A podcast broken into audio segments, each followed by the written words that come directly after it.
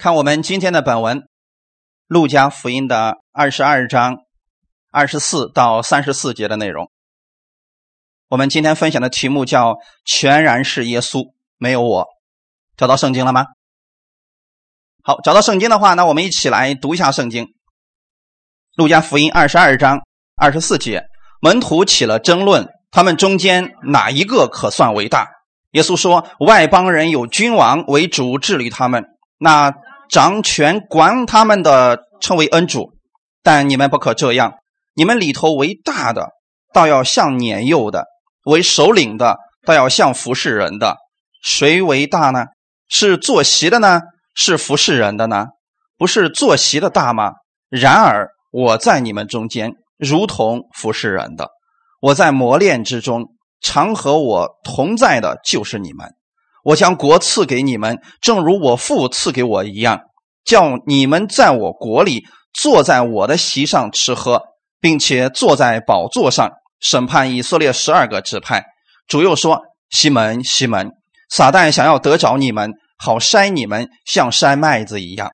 但我已经为你们祈求，叫你不至于失了信心。你回头以后要兼顾你的弟兄。”彼得说：“主啊。”我就是同你下监，同你受死也是甘心。耶稣说：“彼得，我告诉你，今日鸡还没有叫，你要三次说不认得我。”阿门。先一起来做一个祷告。天父啊，感谢赞美你，谢谢你预备这么美好的时间，让我们一起来敬拜赞美你。今天也愿意借着这样的话语，再次更新我的心思意念，让我们在新的一周的时候，我们单单来仰望你。单单仰望耶稣基督的恩典，仰望天父给我这恩典的供应，请帮助我，让我里边所有的一切都朝着你。我愿意向你来悔改，借着你的话语来更新我。在这个时间当中，圣灵，请帮助我。感谢赞美你，奉主耶稣的名祷告，阿门。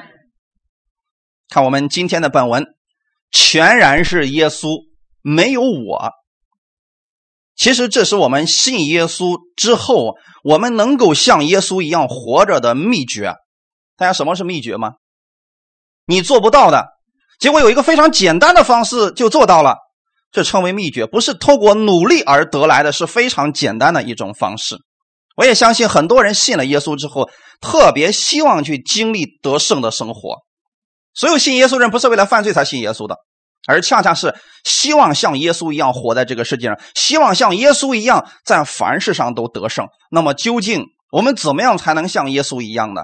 耶稣说的很清楚：“我所做的事，信我的人也要做。”他把他的权柄、能力都赐给我们了。可问题是，很多人并没有活出耶稣的样子来。而区别是在什么地方呢？我们灵里边是不是跟耶稣是一样的？我们里边的圣灵跟当时耶稣所说的那个灵是一样的灵。那就证明能力已经存在于你的里边了。到底是什么让它打折了呢？凡是得胜的生活方式，是我们每一个基督徒我们都愿意去追求的。我们期待活出这样的样式来。很多人没活出来，原因就是属地的想法太多，代替了神的话语。有人可能相信的是一半一半是什么意思呢？一半我相信神的话，而另外一半我得靠我自己。有人是这么想的，也有有一些人说。百分之八十得靠耶稣，那百分之二十啊得靠自己。有的人说了，百分之九十啊可以靠耶稣，就是遇到我解决不了的事儿的时候，我可以在大事小事上都靠他，但是我能处理的事儿我就自己干。这其实是百分之九十和百分之十的问题。为什么呢？因为人的想法没有完全放下来。你知道耶稣在世上的时候为什么能活出天赋的样子来？耶稣说的非常的清楚。我所做的一切都是照着父所指示我的，他的一切不是照自己的想法去做，他是照着天父的意思。包括在临上十字架之前，他的那个祷告，你会发现他有自己的想法，对不对？嗯，有自己的想法。其实耶稣不是怕死，他是怕与天父分离，所以他说：“父啊，倘若可以，你说看是不是有一点不太一样的想法了？”之前耶稣所有的事都是天父怎么说他怎么做，天父怎么说他怎么做。临上十字架之前，他的祷告是：父啊，倘若可以，求你将这杯撤去。他指的是在十字架上天父要跟他分离的那件事情。他是不是不愿意跟天父分开？这件事他求了，但是后面紧接着耶稣怎么说的？然而不要照我的意思，要照你的意思成就。他还是选择了完全的顺服。所以，耶稣是在这个世界上以人的样式，百分之百活出了天赋话语的一个人。你今天希望你在世上能活出像耶稣那样的生命呢？你就学习像耶稣一样，在凡事上向我们的天赋来交托。你交托的越多，就是你的部分越少，你活出来的得胜越多。阿门。感谢主，其实非常的简单，没有你，全然都是耶稣，百分之百的耶稣，百分之零的你。有人可能很少听过百分之零，但是在属灵里边，我们要告诉你，如果真的你做到了百分之零的你，百分之百的耶稣的时候，你真的可以像耶稣一样活在这个世界上。无论是你的生活，是你的工作，是你的人际关系，都是一样的。我们来分享第一点，当。自我膨胀的时候，问题就不断出现了，魔鬼就有攻击的空间了。当耶稣告诉门徒们：“我要为你们而死了。”刚才是不是领受圣餐的时候，最后的晚餐的时候啊？耶稣说：“我要为你们死了，你们吃着饼，喝着杯，等我离开了你们之后，你们要常常如此来领受，以此来纪念我为你所做的一切。”一个将死之人的话，门徒们有没有当回事儿？耶稣刚说完这个话之后呢，这二十四节到三十四节，门徒们就开始争论了。争论什么呢？那将来到了天国之后，我们谁能够坐在最高那个位置上？他不是要跟耶稣平起平坐，他是说，除了我们的父子之外，剩下的我们的一个好好的掂量掂量，谁能坐在首位？你想想看，这样的一群门徒，如果是我们的话，我们马上要。为这群人舍命，结果这些人一听说，哎呀，将来我的国是什么样什么样子的话，你们都要坐在那个宝座上审判十二支派的时候，他们那等等，呃，耶稣你先去一边，我们商量一下，到底是我站在哪个位置上审判十二支派？耶稣是让他们关注这个事儿吗？耶稣是让他们关注现在这个饼这个杯要在你的生命当中给你带来什么？你要常常思念我为你所做的一切，你在世上就可以凡事得胜了。他们把这个最重要的部分扔一边，开始争论，嗯，谁为大呢？所以二十四节说，门徒们起了争论，他们中间哪一个可算为大？真的，耶稣是好脾气啊！耶稣说，外邦人有君王治理他们，那掌权管他们的称为恩主，但你们不可这样，你们里头为大的，倒要像年幼的；为首领的，倒要像服侍人的。这是不是耶稣的标准？很多时候我们就本末倒置了，把最重要的部分扔一边去。现在开始争论这个，耶稣呢就好好好，先不要争论你们谁伟大。我现在告诉你，最大的在做什么？是不是又一次把门徒们的焦点放到他身上去了？现在跟这在这群人当中谁最大？当然是耶稣最大。耶稣的意思是什么？好，你们既然争论谁为大，那我就告诉你们，我们天国里边那个高位的跟世上的不一样。世上的位置越高，你得称他为恩主。你得称自己为奴才、仆人，但是到天国不一样，不是这个样子。天国是什么呢？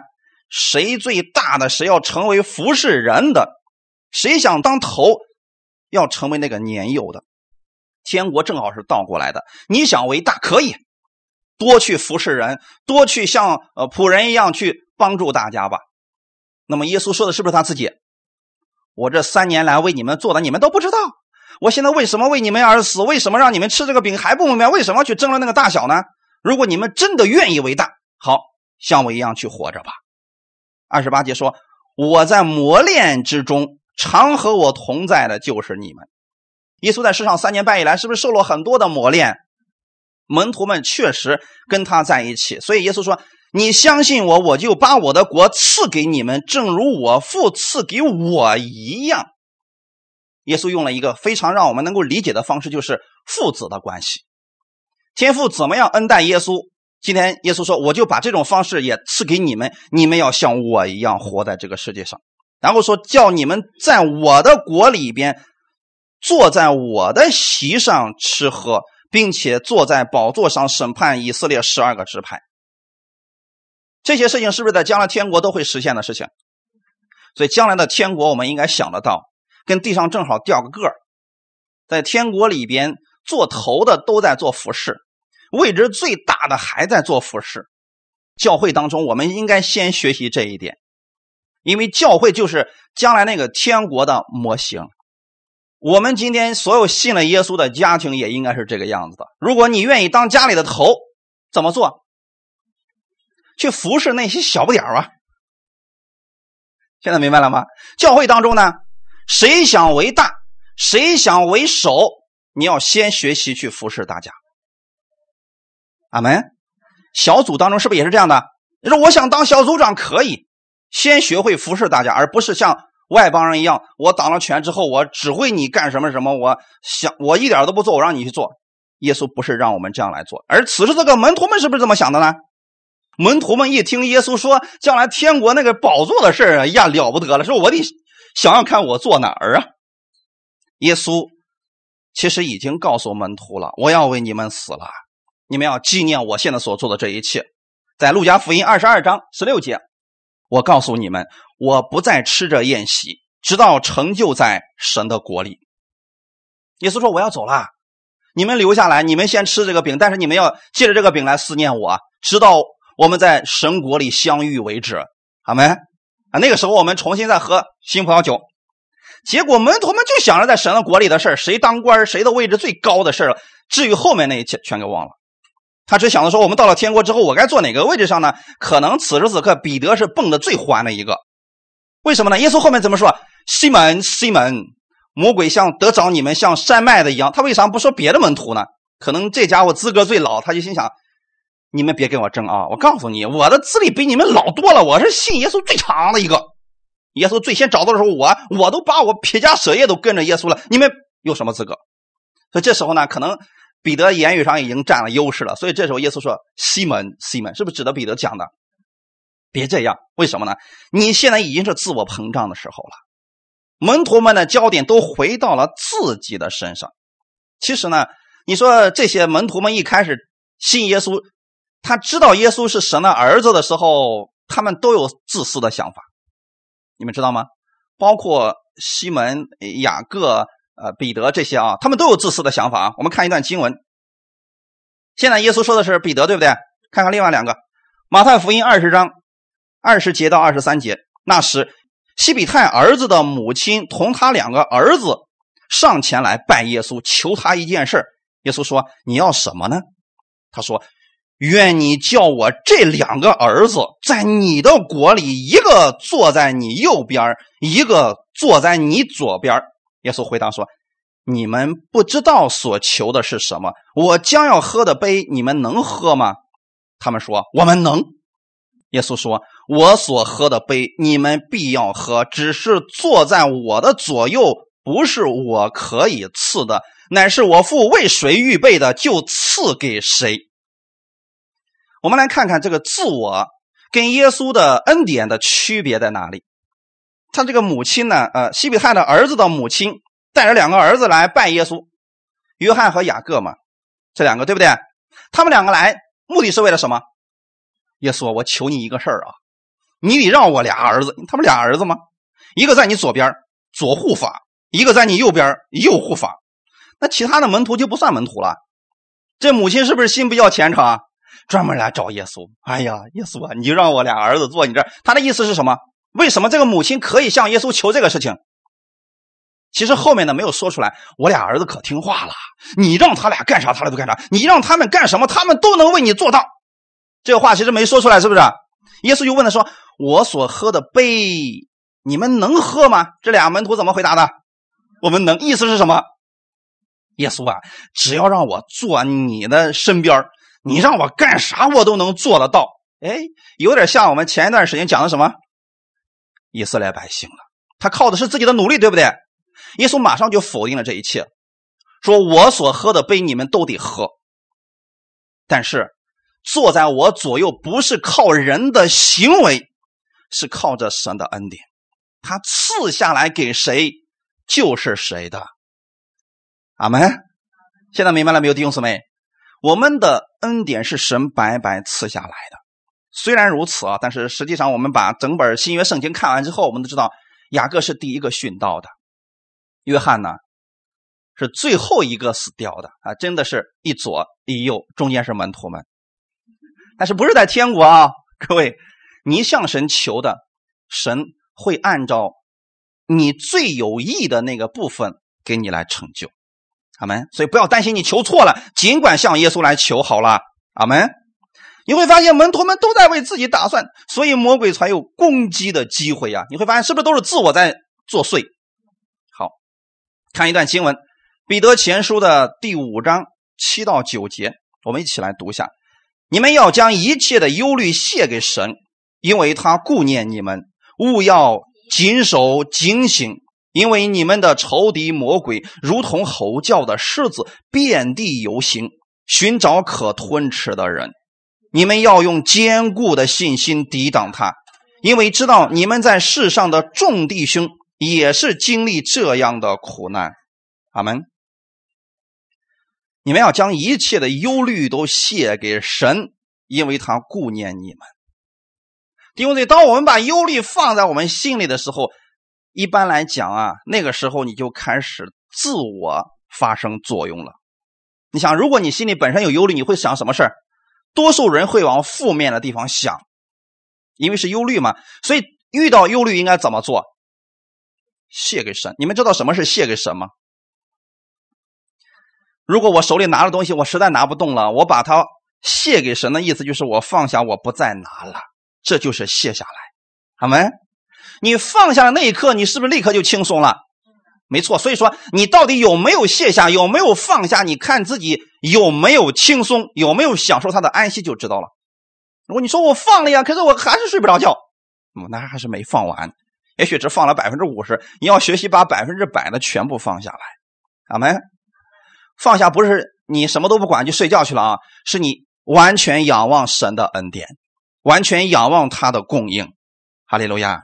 勿要谨守警醒，这是耶稣已经教导我们的话语。因为你们的仇敌如同吼叫的狮子，遍地游行，寻找可吞吃的人。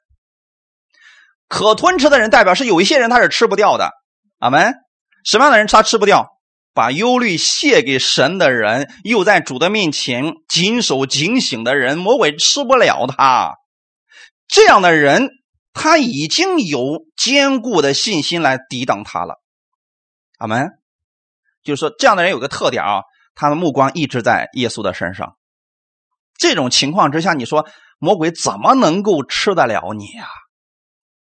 很多时候就是我们中了魔鬼的诡计，我们被定罪了，是不是？当魔鬼说：“你看看你，你最近表现太差了，你说谎，你骂人，你的行为也不好，就你这样的人，你还想？”求神赐给你不可能，你如果中招了，你会说也对呀，我最近表现就是不好啊，神肯定不爱我了，我的祷告神也不会听了，是不是中招了？那如果魔鬼这样来说你的时候，你是明白的，你明白神的恩典的一个人，你会说是，你说的很对，我最近确实软弱了，我也确实没有力量，但尽管如此。我的主仍然会听我的祷告，仍然会垂听我的祷告，这才叫坚固的信心。坚固的信心并不是指你任何时候魔鬼一叫你叫的比他更高，不是他。就算你是最软弱的时候，你也应该相信我的主爱我，他愿意赐恩给我，不是靠着我的行为。哈利路亚！我不是靠着我的行为爬上耶稣宝座的那个位置，你爬不上去的，神赐给你的而已。哈利路亚！赐是什么意思？白白给你的，跟你的行为无关，阿门。所以你们要用这样坚固的信心来抵挡魔鬼啊，就不要上他的当，不要被他骗了就行。因为知道你们在世上的众弟兄也是这样来经历苦难。当苦难来临的时候，胜过他最简单的方法是什么？相信神愿意赐恩给你。那有人说我依靠自己不好吗？你为什么非得让我全然是耶稣，要没有我呢？你说没有我了，我活在世上还有啥意思呢？世人总是想表现我，可是耶稣说的是：你不要活了，你已经死了，现在是我在你里边活着。难道我们不能有自己的想法吗？有自己的想法固然是好的，但你能确定你的想法一定是正确的，一定会实现你想要的那个结果吗？能不能？世人所有没有信耶稣的人，他是不是都有想法？有梦想，真的所有的事情都会照着他所想的那个样子成就吗？不能。但是有一个人能，谁？耶稣。耶稣在这个世上上，他所所有的想法都是天赋的想法，对吗？他所有的想法也都成就了，是不是？那如果你在这个世界上，你活出耶稣的样子来，你就可以在凡事上得胜。哈利路亚！这才是我们为什么要放弃我的原因，就是让你像耶稣一样凡事得胜。哈利路亚！如果你全然相信耶稣，全然都是耶稣，让你的心里充满的是耶稣基督的恩典的时候，你就满有他的能力了。如果一个里边一个人的里边全是我我我，他就很容易跌倒。我们要从圣经上找找到这方面的借鉴。首先，我们知道旧约圣经当中有一段是描述堕落者的，我们来看一下以西结书的二十八章十一到十七节。耶和华的话临到我说：“人子啊，你为推罗王作起哀歌，说主耶和华如此说：你无所不备，智慧充足，全然美丽。你曾在伊甸园神的，你曾在伊甸神的园中佩戴各样宝石，就是红宝石、红碧玺、金刚玉、水苍玉、红玛瑙、碧碧玉、蓝宝石、绿宝石、红玉和黄金，又有精美的骨笛在你那里。”都是在你受造之日预备齐全的。你是那受高遮掩约柜的基路伯，我将你安置在神的圣山上。你在发光如火的宝石中间往来。你从受造之日所行的都完全，后来在你中间又查出不义。你因美丽心中高傲，又因荣光败坏智慧。我已将你摔倒在地。使你倒在君王面前，好叫他们目睹眼见。有人说这段是描述魔鬼的堕落，其实也正确啊。我们想想看，在这个世界上，不仅仅魔鬼是这么堕落的吧？人是不是也是这么骄傲就掉下来的？你看一下啊，当时神是怎么样恩待这个服侍神的？人子啊，你为推罗王，其实他说的是推罗王，指的是过去那个。你们知道推罗和西顿这两个城市吗？本来是一个海港城市，特别的发达，那是神赐给他的恩典。可是他们骄傲的，最后不认识神，最后神说了：“好，你们要彻底的被风刮走，最后什么都不剩下，你的那块城市整个就成为渔人晒网的地方。最后真的就这样，城市都没有建起来。”所以他的推罗王说：“你要为他们做哀歌，说主耶和华如此说，你无所不备。当然了，我们虽然现在说的是推罗王，也同时指那些所有拥有神的恩典却骄傲的人。你无所不备，智慧充足，全然美丽啊！哦，这样的话，你看，就现在说的这个情况，在世上已经如何了？了不起了吧？你曾在伊甸神的园中。”你看，佩戴各样宝石，哇！你说现在还有谁能够如此的能够显摆自己的？目前为止，世上最有钱的人能带这么多的宝石吗？而且这一切不是他努力得来的，是怎么来的？都是在你受造之日预备齐全的。阿门！神赐给他的，对不对？他没有发现这是神赐给他的。你是那受高遮掩约柜的基路伯，知道那两个天使吗？啊，就是啊，我将你安置在神的圣山上，你在发光如火的宝石中间往来呀。你说他天天看的是什么？宝石、碧玉这些好东西，天天就在这里边。可是他忘记了神。你从受造之日所行的都完全，后来在你中间查出不义。这个不义是什么呢？十七节已经告诉我们了。你因美丽心中高傲，又因荣光败坏智慧。你说一个人美，难道是错吗？美丽好不好？哎，女士们，是不是都喜欢美？啊，美是个坏事情吗？但如果美了之后，你开始骄傲，骄傲到最后谁都不认识，这就是个问题了。所以要善用神赐给你的所有的一切。阿门。又因荣光，你说有荣耀好不好？结果他败坏了智慧呀。所以说，我要我已经将你摔倒在地，使你在君王面前，好叫他们目睹眼前。就是，哎，你会发现，哎，他们确实是这样。最后呢，变成了净光的磐石啊。门徒们到现在都没有明白，在神的国里边位置越高，服侍的事情就越多，这个人就越谦卑。他的荣耀，他所得着的一切都是神赐给他的。阿门。耶稣虽然贵为神的儿子，却为门徒们在洗脚，为罪人舍命。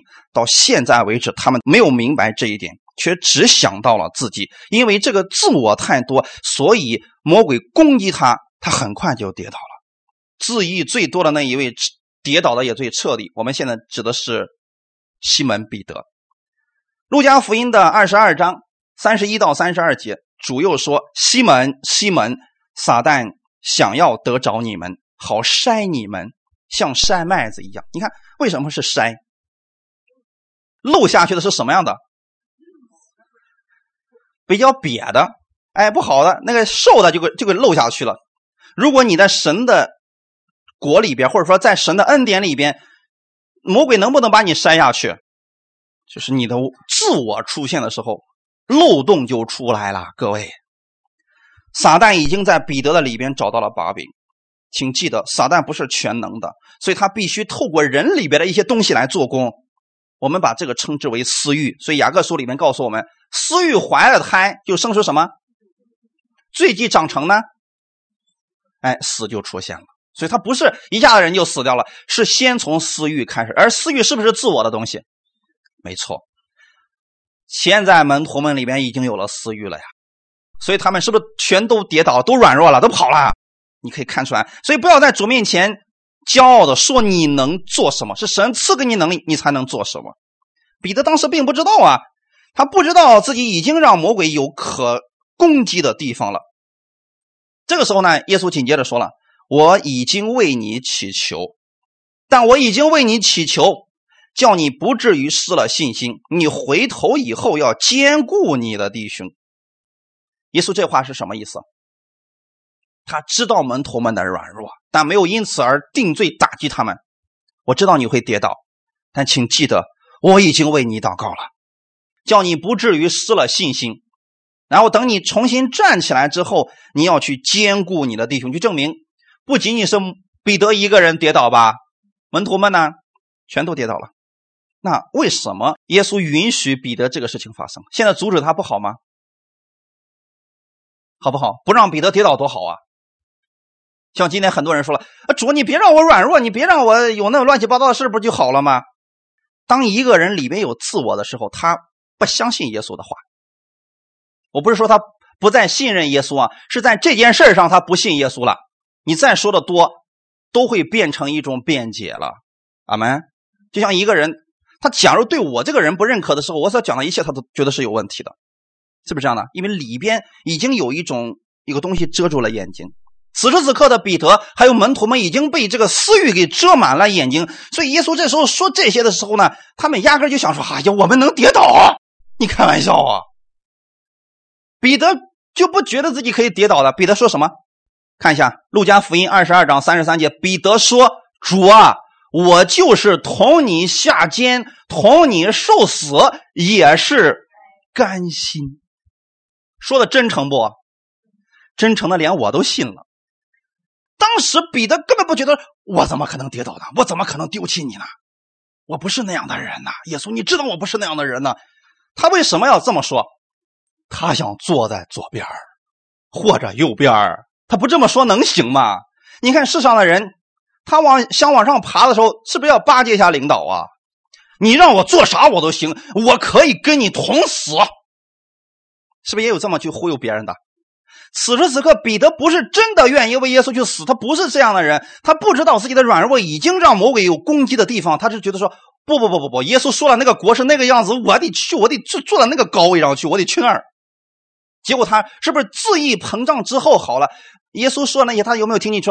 彼得你会跌倒的，他不信，是不是？一点都不信，反而会去反驳耶稣。那么这句话也显出了彼得的一个骄傲在里边。我们来看《真言书》有一段经文，非常的简单，《真言书》十六章十八节：“骄傲在败坏以先，狂心在跌倒之前。”哪个在前面？如果说是败坏的话，先骄傲，对不对？一个人骄傲的不得了的时候，紧接着是什么？败坏。不是败坏自己，就是败坏别人。狂心在跌倒之前，一个人要跌倒之前，首先是什么？发狂了。狂是什么？今天我们知道有张狂，是不是？一个人狂到一个程度，就是谁都不如他了。此时此刻的彼得是不是已经成这个样子了？就是众人都跌倒，我也不会跌倒；就是他们都不认你，我也不能不认你。我可以为你死。哇，说的好感动啊，让人。结果如何？紧接着就发生了彼得三次否认耶稣的事件。你们读路加福音二十二章后面，是不是紧接着就发生这个事了？你会发现，刚刚夸过自己能做什么时候，吧唧就跌倒了。这是我们需要谨慎的一点，各位弟兄姊妹们。这原因是什么呢？自我太多了，耶稣没了，所以他就跌倒了，比较彻底啊。如果他里边能想起耶稣的话，你会发现什么时候他想起耶稣的话了？彻底失败之后啊。当然了，耶稣也不是借着这个事儿要打击彼得，是希望透过这件事情让他知道，你靠自己真的做不了什么。所以他并不希望彼得继续在依靠自己，他希望彼得能够完全认识自己，全然来依靠耶稣。我们分享第二点：当人认识到自己不能的时候，去领受他的能力，神的能力就可以复辟他了。阿门。格林多后书十二章第九节到第十节有一段话语，这是保罗讲的一段话语，他对我说。我的恩典够你用的，因为我的能力是在人的软弱上显得完全，所以我更喜欢夸自己的软弱，好叫基督的能力复辟我。我为基督的缘故，就以软弱、凌辱、极难、逼迫、困苦为可喜乐的，因我什么时候软弱，什么时候就刚强了。但是这段话语千万不要乱解释啊！今天很多人就把后面的拿走了。结果只夸前面是夸自己的什么软弱，所以啊，今天很多教会是这样的：上台来做见证，绝对不可以说你是刚强的，那你就是骄傲。夸自己的软弱是一种自夸，对不对？但现在你如果为主做见证，见证耶稣在你身上做了什么的时候，这是自夸吗？不是啊，这是见证啊。结果弄到最后，他们上台只能说什么呢？哎呀，最近我可背逆了，神又收拾了我一一顿。结果我现在你看腿折了，啊！下面人说：“哎呀，好可怜呐！我们为你祷告吧，让神怜悯你吧，你赶紧悔改悔改吧，认罪吧，你得罪神了。”这边说：“阿门。”你看好了，这没什么可夸的吧？如果您上台说最近真的挺感谢神的，神让我明白了他更多的爱，我觉得我最近信心可大了。下面说骄傲下来。人保罗都夸自己是软弱的，他明明那么一个刚强的人，人家只夸自己软弱，你为什么说你是刚强的？人家保罗是告诉我们不要自夸，阿门。自夸的时候他就看不见神的能力了，所以我们也是这样的。当我们认识到我们自己不能的时候，你就会去依靠神的能力了。旧约有一个很有趣的律法，叫关于大麻风的律法。当时的人们非常害怕大麻风。当某一个人的头上或者身体上长出一个白斑的时候啊，那个人就必须到祭司的面前，然后祭司其实就当时的这个分辨的人啊，他就会去检查这个人大麻风病人的一个症状，来确定一下是不是真的大麻风。如果是真的大麻风，那个人就被隔离，免得他传给别人，让其他的人都成为不洁的人。这一段是立位记当中。非常有趣的一段经文，我们一起来读一下《利未记》十三章十二节到十三节，我们一起来读：大麻风若在皮上四外发散，长满了患灾病人的皮，据祭司查看，从头到脚无处不有，祭司就要查看全身的肉，若长满了大麻风，就要定那患灾病的为洁净。全身都变为白，他乃洁净了。现在有一个人脑袋上长了两块白斑，祭司说：“哎呀，这搞不好是大麻风啊！”呃，你这样，你先去城外住着一个星期之后啊，再过来一看，大麻风都发散了。嗯，确定了，你这是大麻风。从今天开始不能再回城里边来了啊！一百步、百步之外，你要对着人喊：“哎，我是大麻风病人，别靠近我。”这样做的目的是为了什么？怕传染给别人，所以离得很远的时候，他要向别人说：“我是不洁净的，你们离我远点儿。”可是这个人已经到什么程度了？从头到脚，他的肉都长满了大麻风。结果你会发现，这个人全远远看去就跟血一样，从头到脚都是白的。结果律法上怎么说？全身都变白了，他是洁净的。请问你们能理解这段经文吗？为什么没长满的时候是不洁净的，长满了以后变反而变成洁净的了？就是因为太白了吗？以前不够白吗？什么原因？现在你看这个人是不是全身都是大麻风了？如果用百分比来讲的话，百分之百的全身大麻风。如果一个人他身上只有手上长了那么一丁点大麻风，他会做什么事情？是不是找医生？是不是要医治一下？为什么？这么一丁点儿，我还有全身这么多好肉呢，我可以治呀，是不是？所以他找医生，什么乱七八糟，只要有一点希望，他都去奔波一下。假如听好了啊，假如这个人全身都已经变白了，请问他会怎么做？你们很聪明，其实就是这样的。如果全身都已经白了，他会说了：“行了，我也不用找医生了。”谁都救不了我了，这叫百分之百的大麻风。当一个人彻底绝望的时候，他就不再折腾了。回想一下，各位，你们过去经历了神的医治、神的大能、神的拯救的时候，特别是你们一无所靠的时候、绝望的时候，突然你发现绝处逢生了。很多人是这样经历神的恩典的，为什么？那个时候你是百分之百的大麻风，你不再靠自己折腾了，而恰恰是那个时候，你发现得着神的医治特别的容易，得着神的能力特别的容易。为什么？百分之零的你啊，那个时候你就说主啊，你看着办吧，我真的不再折腾了啊，我我都成这个样了，我还能折腾啥呢？你去依靠神的时候，你发现哎，这个事情成了。原因就在这儿，因为这个时候是百分之百你去依靠神，百分之零的你了，你不再给自己找任何从人那能得着医治、得着拯救的理由了。阿门。可是很多时候，有些人并不是百分之百的大麻风，他是百分之七十，他有百分之三十脾气不好吗？他说：“我不就脾气不好吗？我其他地方还是挺好的呀。”我人长得漂亮，我年轻，我呢，呃，还有学历，我还能做这个事我不就脾气不好吗？你干嘛老盯着我这个呢？他不觉得这是个问题，对吗？所以他用他的脾气去刺别人，去伤别人，他也不觉得这有问题。我不就是有个坏脾气吗？有什么呀？这是百分之三十的良，百分之七十的良善，百分之三十的坏脾气。好吧，你是不洁净的，明白了没有？不洁净的。那有人说了，我呢是百分之五十对百分之五十，我这人呢。虽然我没有什么太高的成就，但是我这个人也没什么太大的奢望，百分之五十五是一半一半吧。恭喜你，你也是不洁净的。假如一个人他说了，我真的一无是处，我做不了什么，我什么都做不了，你会发现他去依靠神的时候反而简单了，很多事他竟然能做成了，是不是很奇妙的一个事情？你们是不是也有人经历过这样的问题？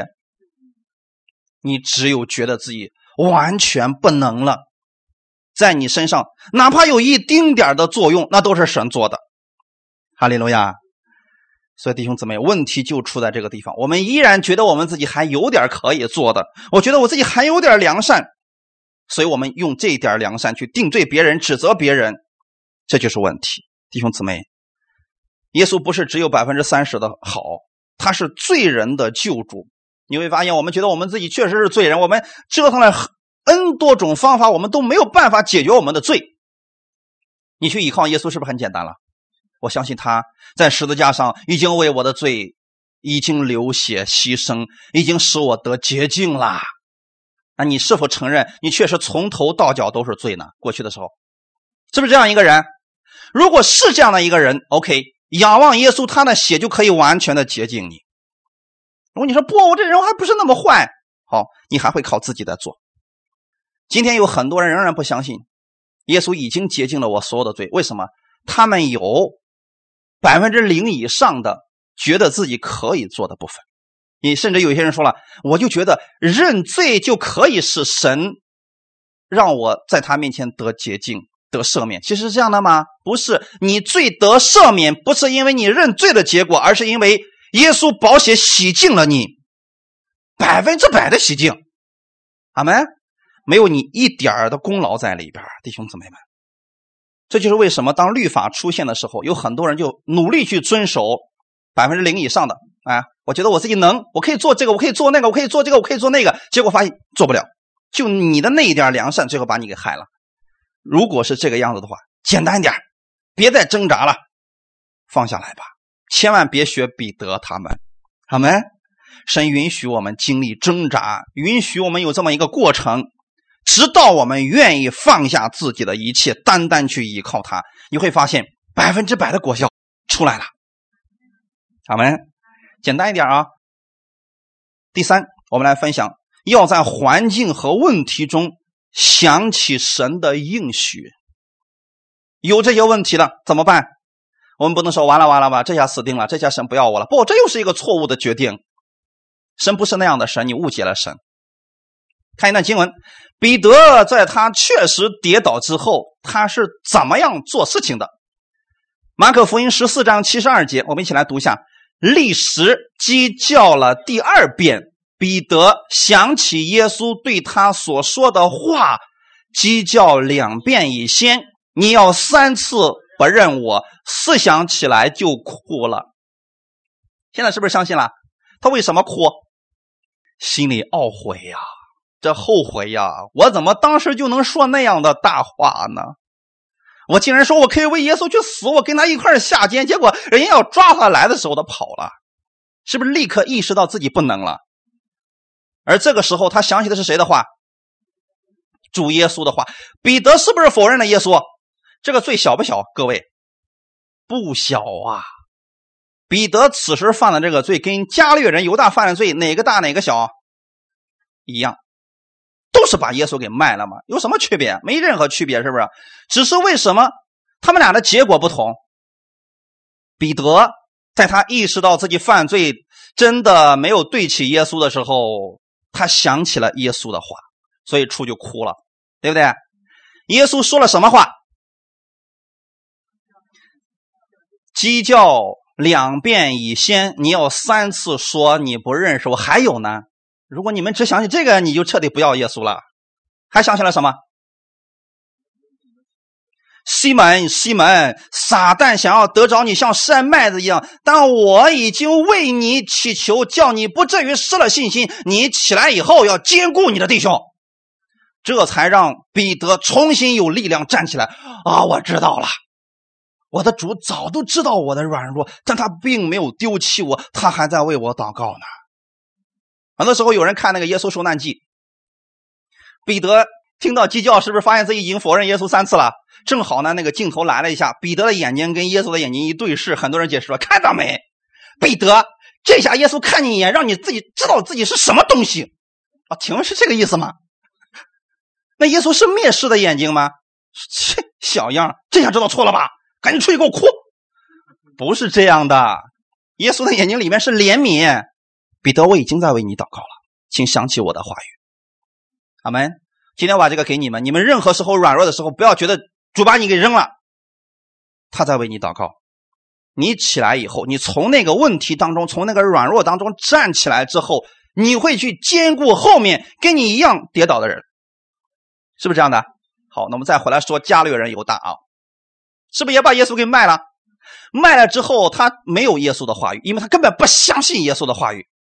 所以他屁颠屁颠去找到了大祭司，然后把那三十块钱拿给祭司，说：“我卖了无辜人的血呀，我有罪了。”哎，请问他知不知道错了？知道错了是不是？然后他说：“我把这个钱给你，我不要了。”大祭司怎么做的？你自己承担吧。你会发现，你听了什么样的信息，你的生活是截然不同的。俩人都是卖了耶稣，都是否认了耶稣，都是背叛了耶稣。可是，一个是来到了跟耶稣一对眼之后，发现想起了耶稣的话；而另外一个是来到了律法师的面前，而他只能得到律法的定罪和审判。你自己承担吧。那意思是什么呢？别想着让我在你这个罪上有份不可能。你自己闯的祸，自己解决，自己向神交代吧。那你想，加略人犹大他能怎么交代？耶稣都死了，我还怎么交代啊？所以他想来想去，想来想去，最后只有一种方法能交代，是什么？上吊了吗？所以这就是两种不同的言语。阿门。你们软弱的时候，跌倒的时候。别人在定罪你，你确实不想活了，是不是有这个解有这个想法？我们已经软弱到这个程度了。突然牧师说：“嗯，今天我要去你家里探访。”大家就说：“啊，这么长时间不去教会，我早看你不是个东西了。看看今天终于有这个好结果出来了吧？我告诉你，这只是个开始啊！如果你再不来教会，再不怎么怎么，后面还有更大的事儿呢。完了，你心想：主啊，赶紧把我弄走吧，我可不想再经历这个事儿了，是不是不想活了？一样的呀。你会发现你得到的是什么呢？耶稣是说。我知道你会软弱，但我不会放弃你，我会为你祷告，你会重新站起来的。阿门。但我已经为你祈求，叫你不至于失了信心。弟兄姊妹，你知不知道现在耶稣也为你在祷告？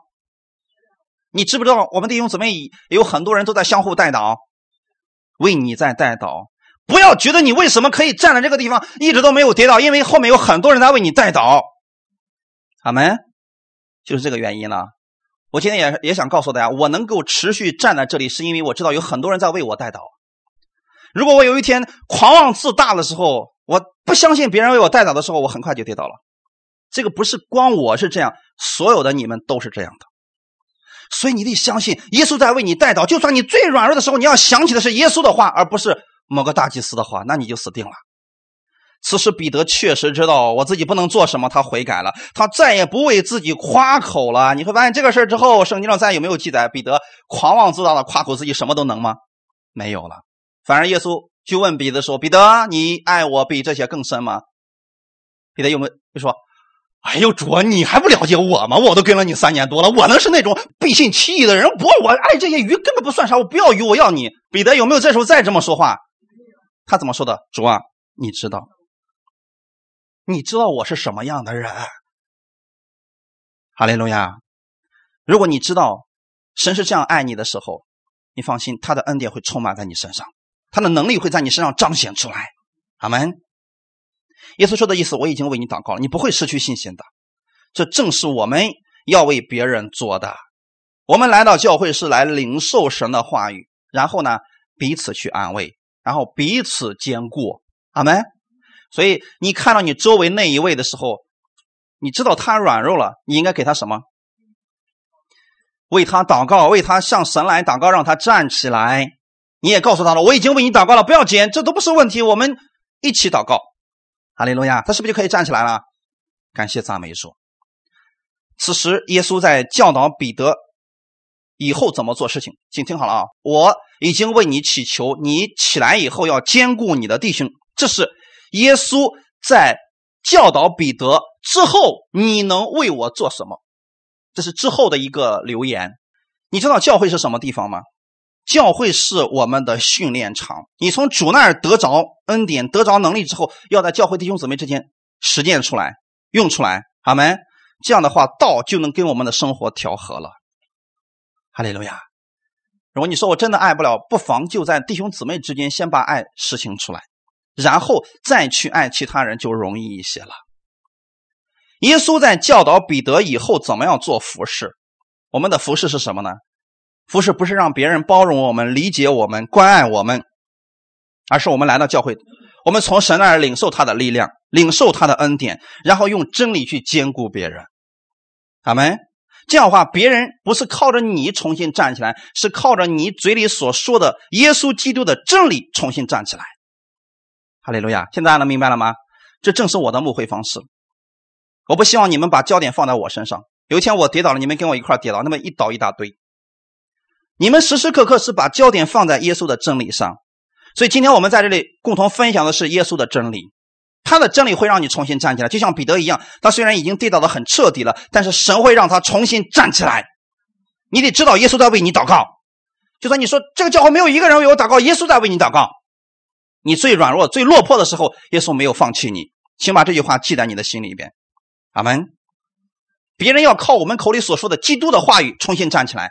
所以你去安慰别人，千万不要说：“哎呀，放心吧，姊妹，忍一忍就过去了。”别这么安慰，把神的话语给他，让他学会依靠神的话语。哈利路亚。上周我们在我们本团契群里边分享的时候，我发现弟兄姊妹分享的很好。你上周有一些人怎么去应用我们上周所讲的道？其实这就是你在生活当中的美好的见证。我期望更多的人能够参与进来，把咱们这周所想、所默想的话语，或者说分享的经文，你就在生活当中把它用出来。越用越好，越用你发现主耶稣的能力越大，越复辟在你的身上。今天我们要给大家一段经文，以此来默想。诗篇九十一篇二到七节，我们一起来读一下。我要论到耶和华说：“他是我的避难所，是我的山寨，是我的神，是我所倚靠的。他必救你脱离捕鸟人的网罗和毒害的瘟疫。他必用自己的翎毛遮蔽你，你要投靠在他的翅膀底下。他的诚实是大小的盾牌，你必不怕黑夜的惊骇，或是白日飞的箭。”也不怕黑夜行的瘟疫，或是午间灭人的毒病。虽有千人扑倒在你旁边，万人扑倒在你右边，这灾却不得临近你。我在前面的时候呢，给大家把括号里边的第二人称换成了第一人称，这就是我们默想的方法，很简单。如果你现在正在经历一些苦难、一些问题、一些患难或者一些软弱的时候，不要想着某一个人能给你什么安慰，那个安慰都是暂时的。你要在圣经当中想起神给你的应许，这个应许会让你重新站起来，哪怕是一句话，你就可以重新站起来了。我记得有一次的时候，有一个很远的一个地方的弟兄，他不知道这个问题该怎么办，好像是身体上有某种疾病，他去医院检查的时候非常的害怕。因为医生一开始说这个可能是个很不好的癌症，因为各方面指标都看起来像癌症。再去复查的时候，心里特别的担心。他问我：“人家说我该怎么办？”他说：“我说我为你祷告过了，神给了你六个字儿。”我说：“我就把它告诉你好了。”神的应许就是不要怕，只要信。结果他把这句话放在心里面哦，感谢主，不要怕啊！我现在不担心这个问题了，只要信，我信我的神。给我的应许是真实的，结果一查之后，医生说：“哎呀，这就是一个普通的东西，普通的瘤子，切了就没事了。”一下子释放了。弟兄姊妹，我今天要告诉你们怎么去默想这段经文。你们在任何环境之下要想起圣经上的话语，这就为什么我要让你们去读经的原因了。新来咱们这个地方的人，如果还没有参与服饰的啊，建议大家读三遍以上圣经。如果进入服饰的十遍以上圣经，这个。是我们的任务，我们本地的任务啊，不是所有人呃必须参加的事就是说，你在这个咱们这个地方一起聚会，请按照我的方法来吧。这种方式会让你在患难的时候想起神的话语，那个时候你一下子全身都是力量，而不是像就我跟你说了什么，这个没有用。神的应许一句给你就足够了。啊，我们把这个第二人称换成第一人称，我们一起来读一下啊。我要论到耶和华说。他是我的避难所，是我的山寨，是我的神，是我所依靠的。他必救我脱离捕鸟人的网罗和毒害的瘟疫。他必用自己的翎毛遮蔽我，我要投靠在他的翅膀底下。他的诚实是大小的盾牌，我必不怕黑夜的惊骇，或是白日飞的箭。也不怕黑夜行的瘟疫，或是午间灭人的毒病。虽有千人扑倒在我旁边，万人扑倒在我右边，这灾却不得临近我。任何时候，特别是在你没有指望的时候，请把这段经文想起来，这就是你的力量了。哈利路亚！是不是你发现读完之后里边就有信心了？不用，我给你们过多的解释了，很简单的。所以我希望我们教会的所有的弟兄姊妹就是这个样子。以后你们在这聚会时间长了以后，遇到任何问题，马上嘣蹦出来一句一段圣经上的神的应许。那个时候你哼，本来像那个瘪了气的皮球一样，结果别人把你一踩扁，马上唰又吹大了，那信心满满的呀。怕的是我们需要的时候没有。这才是最可悲的事儿啊！所以在这个时候，大家学会去默想它，好们把这段经文就用在你这一周的生活当中，无论是什么，好们这段经文总能帮助到你的。哈利路亚，感谢赞美主。好，那我们今天就讲到这儿，我们一起来祷告。天父，感谢赞美你，谢谢你今天借着这样的话语，再一次的让我来到你的面前。是的。全然是耶稣，没有我的时候，你的能力就在我的身上完全彰显出来。我愿意这样去生活，我愿意像你一样活在这个世界上，安息当中去经历所有的事情。我相信这一周是蒙福的一周，我相信你是我的山寨，你是我的神，你是我所依靠的。无论我遇到什么样的危险，我相信你会救我。我在你的翅膀底下。你是遮蔽我的那一位，我不需要其他人的遮蔽我，但我需要你，我不能没有你的遮蔽。我相信你的应许是信实的，你绝对不会违背你自己所说的话语。今天在你的应许面前，我不再害怕我前面的道路。我知道，就算前面有惊涛骇浪，但你在风浪之上；就算前面路不平，但你与我同在，你会带领我。你会让我在凡事当中得胜，感谢赞美你，我愿意完全投靠在你的里边，请你帮助我，让我在生活当中这样更多的去经历你，让我的心里边完全充满你，全然是你，没有我，我知道是你活在我的里边，我已经死掉了，感谢赞美你，我今天是为基督而活的，一切荣耀都归给我们在天的父。奉主耶稣的名祷告，阿门，哈利路亚。